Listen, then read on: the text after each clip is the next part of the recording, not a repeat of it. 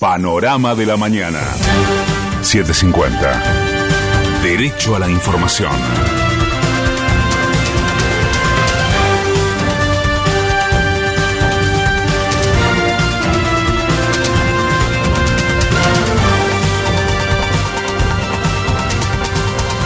La hora 6, el cielo está despejado en Buenos Aires, humedad 75%, temperatura 20 grados 3 décimas. En las últimas 24 horas fueron registradas 537 muertes por coronavirus, un nuevo récord en el país, y se confirmaron 27.216 nuevos contagios. Desde el equipo de asesores sanitaristas del gobierno, el doctor Pedro Can reclamó un mejor cumplimiento de los protocolos y de las medidas de restricción.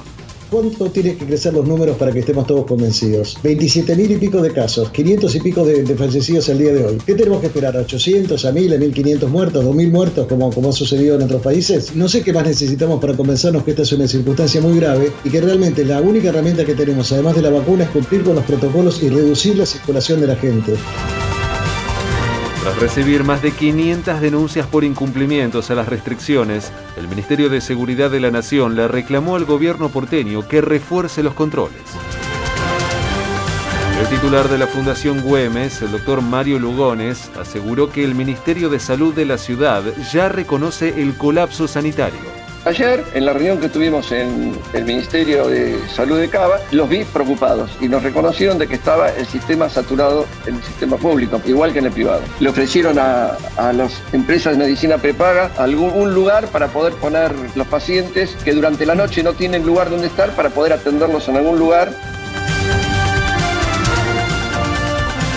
La titular de PAMI, Luana Volnovich, denunció que la ciudad asignó turnos de vacunación a sus afiliados sin chequear si ya habían recibido sus dosis o incluso si habían fallecido teníamos todos los turnos asignados y la gente no venía. Entonces nosotros empezamos a llamar por teléfono, la gente no se había inscrito o la gente ya estaba vacunada o la gente ya tenía turno para vacunarse en otro lugar e incluso nos encontramos con personas que nos dijeron fallecidas, o sea, los familiares que nos dicen, no, mi mamá, mi papá falleció,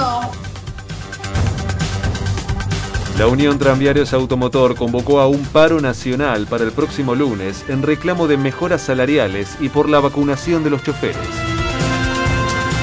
En marzo la canasta básica total aumentó un 5% y una familia tipo necesitó 60.874 pesos mensuales para no caer en la pobreza.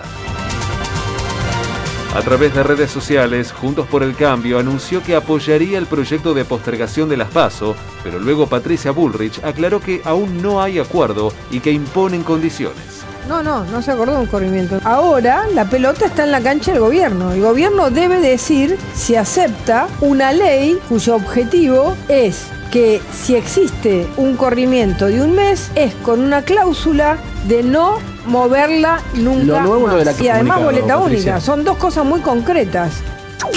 Santa Fe. Hoy entran en vigencia las medidas de restricción a la circulación y el ministro de Gobierno de la provincia, Roberto Zuckerman, advirtió que el sistema sanitario de la provincia está al límite.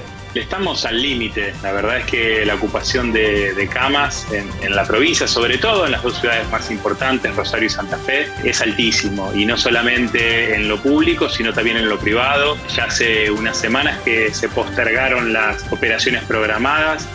Patria Grande. A dos años de haber permitido a ruralistas quemar amplias regiones del Amazonas, Jair Bolsonaro disertó en la cumbre sobre el clima y prometió eliminar la deforestación ilegal. De afuera.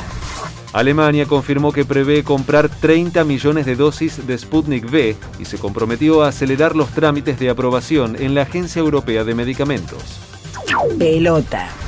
En su debut en la Copa Libertadores, River igualó 1 a 1 con Fluminense en Brasil. Hoy, en el inicio de la fecha 11 de la Liga Profesional, Godoy Cruz recibirá Central Córdoba desde las 21 y 15. El cielo estará mayormente nublado por la mañana y se esperan tormentas aisladas a partir de la tarde con una temperatura máxima de 23 grados.